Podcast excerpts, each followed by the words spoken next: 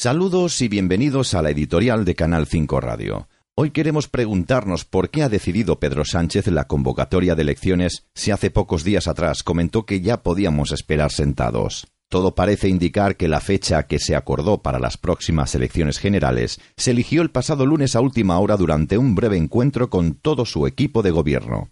Según nuestras informaciones, como decíamos antes, se llegó a un acuerdo para la fecha de la convocatoria de elecciones no sin que hubiera distintas discrepancias. Todo indica que Pedro Sánchez defendió desde el primer momento el 28 de abril como fecha para las elecciones generales, pese a que gran parte de la campaña electoral se desarrollará durante la Semana Santa.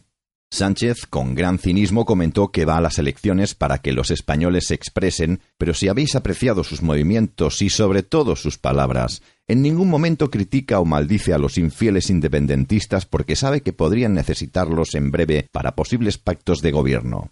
A Pedro Sánchez no le preocupa España, como hemos dicho en muchas ocasiones, ni su valor internacional, ni la sanidad pública, ni tan siquiera si los españoles vivimos mejor o peor. Solo se preocupa de él y de su bienestar.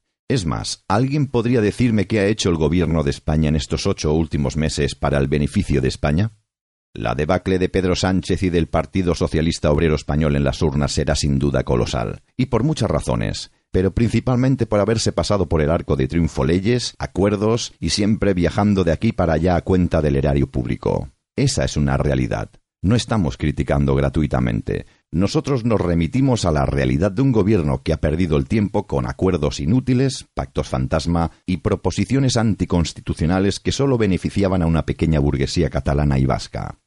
Jamás un presidente en este país ha hecho tanto daño a las comunidades autónomas, a la libertad, a la Constitución y a los propios españoles como es Pedro Sánchez. Creíamos que nadie podría superar a José Luis Rodríguez Zapatero, pero Pedro Sánchez lo ha hecho, quedando para la historia de España como el peor presidente de la nación desde 1975. Por otra parte, y como si nada hubiera pasado en los últimos ocho meses, Pedro Sánchez se ve con la autoridad moral de hablar de lealtad en su última comparecencia. Mientras tanto, a falta de dos meses largos hasta las elecciones, la marioneta de Tezanos pondrá los motores del CIS a toda máquina para favorecer y engañar una vez más a los españoles con Pedro Sánchez primero en las encuestas como líder preferido por los españoles y con la finalidad de cosechar votos de aquellos pobres de espíritu que podrían ser engañados fácilmente con el timo de la estampita. Entendemos que todo obedece a una estrategia. Las elecciones generales del próximo 28 de abril, como saben ustedes, serán antes que las municipales, autonómicas y europeas por diferentes pactos que tienen previstos con Podemos y Ciudadanos para quitar las alcaldías del PP.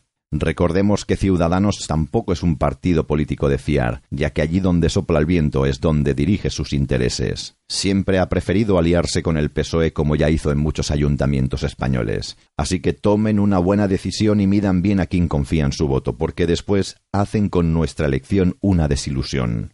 Sin ir más lejos, a día de hoy conocemos que ya existen pactos entre Ciudadanos, Podemos y Partido Socialista para detener el avance de las derechas españolas. Es decir, que si ustedes deciden votar a cualquier propuesta política de izquierdas como Podemos, Ciudadanos, Confluencias o partidos independentistas, será igual que votar para que Pedro Sánchez vuelva a la Moncloa cuatro años más. Y ojo, no serán ocho meses como los ahora vividos, serán cuatro años de izquierda totalitaria y antiespañola de la mano de Pedro Sánchez.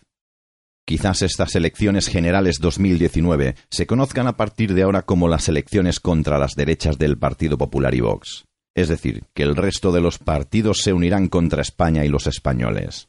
Solo hay un par de posibilidades para salvar a España de aquellos que quieren destruirla. Una sería que el Partido Popular o Vox consiguieran la mayoría absoluta. Pero hemos de ser fieles a la verdad y entender que esto a día de hoy, y con un pueblo tan fragmentado en ideologías, es casi misión imposible. La segunda posibilidad para apartar del gobierno a los depredadores sería que el Partido Popular y Vox sumaran lo suficiente para hacer gobierno. Si no es así, olvídense, no habrá nuevo gobierno en España.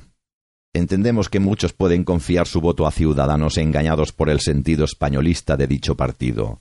Así que, si algún votante en su pleno derecho cree que votando a Ciudadanos lo hace para el bien de Cataluña o por la estabilidad de España, están muy equivocados, ya que, como hemos comentado anteriormente, los votos de Ciudadanos serán útiles para pactar con el PSOE, Podemos e independentistas. Cuiden mucho su voto y pregúntense qué quieren para los próximos cuatro años, porque un error nos puede costar muy caro a todos.